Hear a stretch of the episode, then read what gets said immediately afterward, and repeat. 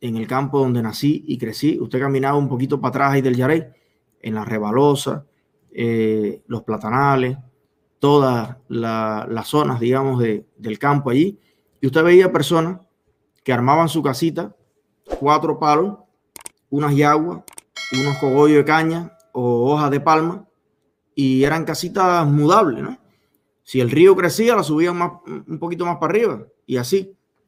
Y yo conozco amigos míos que iban conmigo a la escuela y que eh, jamás en la vida tuvieron una toalla buena. Se secaban a veces ahí al aire, pasando frío, eh, bañándose arriba de dos piedras, con eso lleno de calandracas ahí abajo. Sí, calandracas le decimos a las lombrices que las, las cogíamos en los baños para echarle a los pececitos, en la charca de los, de los peces. Pero ustedes se imaginan eh, salir del baño caminando sobre el fango llegar entonces y sentarse en un taburete al lado de la cama, echarse otro poquito de agua en los pies. Y la cama, en muchos casos, eran también cuatro palos con unos alambres cruzados y entre unos sacos, igual, hierba de sapo, cogollo de caña. Y esas eran las camas donde dormían muchos de los estudiantes de secundaria, de pre. Amigos míos, yo en el pre de la Veguita y, no voy a decir el nombre porque, bueno, forma parte de la vida, la privacidad de otras personas, pero que todos mis, mis colegas del pre del Fernando Chanar Piña se, acordarán. Eh, personas de Pozo Prieto, que eran tan estelares, chamacos tan estrellas. Eh, sí, lo voy a decir, había unos Gillito que lo queríamos mucho. Todo el mundo sabe quién es Gillito. Eh, un muchacho estelar, buen estudiante.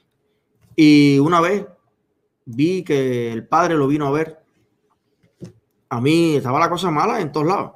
Me llevaron arroz blanco, un huevo frito, ni siquiera dos, frito con, con así, con, con, agua, yo no sé qué, porque yo estaba blanco, no sé mi abuela en qué lo tiró.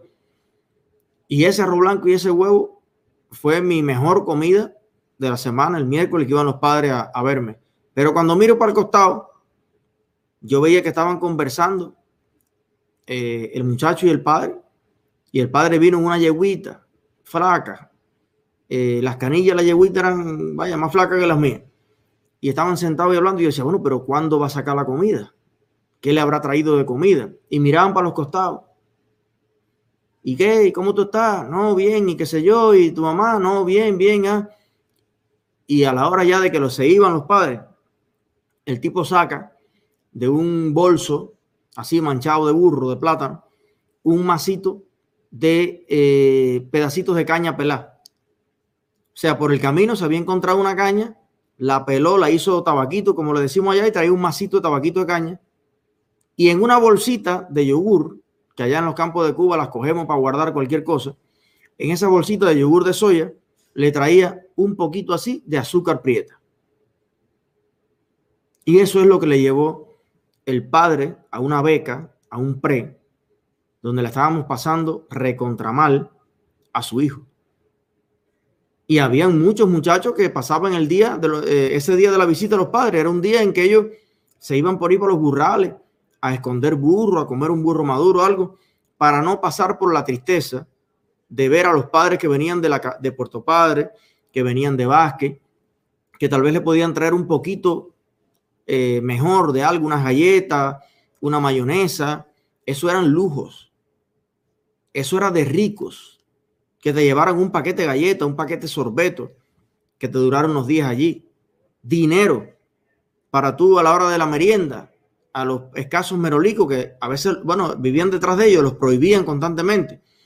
El que tenía cinco pesos allí para comprar una pizza o para tomarse un yogur, eso era rico. A mí me daban cinco pesos de miércoles a miércoles. Fíjense, 5 pesos cubanos, o sea, 20 centavos o menos de dólares en aquel momento. 5 pesos. Con esos 5 pesos, que a veces eran 3 también, y que me los proporcionaba fundamentalmente mi abuela, porque mi papá no tenía ni 5 pesos para darme.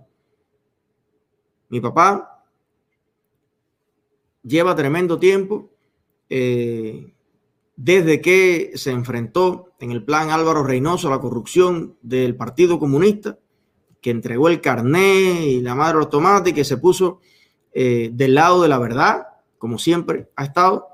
Bueno, le hicieron la cruz y la raya y aquello estaba duro. Mi papá no encontraba trabajo en ningún lado y la función era ir bajo sol, lluvia y sereno, con fango, con lo que fuera.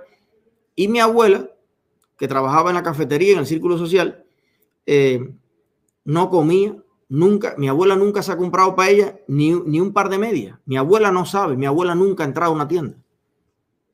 Estas tiendas, las shopping de divisas, qué sé yo, mi abuela nunca ha entrado a una tienda a comprarse nada. Entonces, lo que ella ganaba, que era ciento y pico pesos cubanos, lo distribuía para darme cinco pesos hoy, cinco pesos el miércoles que viene. Pero ¿qué tú vas a hacer con cinco pesos? ¿Qué vas a hacer con cinco pesos? La pizza valía 10. Un yogur valía 3. Un refresco normal valía 2 pesos. Entonces imagínate tú, estar becado ahí sin comida, cuando no tenías nada que comer era acostarte trozado del hambre. Yo muchas veces lo que hacía era que compraba con los 5 pesos uno o dos libras de azúcar. El azúcar es el producto nacional. El que tuviera azúcar era un rey y hacíamos la famosa bunga, ¿no? Que era echar azúcar. Le dicen de nombres diferentes en diferentes municipios, provincias. Nosotros le decíamos bunga, que le echabas a los pomos y usted nada más sentía el ruido por la noche repartiendo.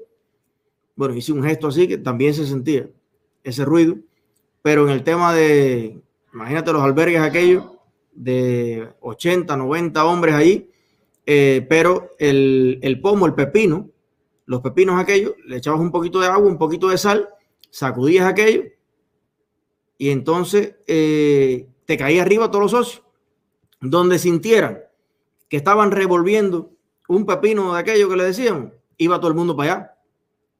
Todo el mundo para allá. Estás haciendo bunga, tienes bunga por ahí. ¿eh? Y entonces compartíamos y nos dábamos un trago de agua azúcar cada uno. Mira, dice aquí alguien, eh, qué exageraciones y qué mentiras, Pipo. Dice Milagro Ravelo, que eso es un, eso es un troll a simple vista.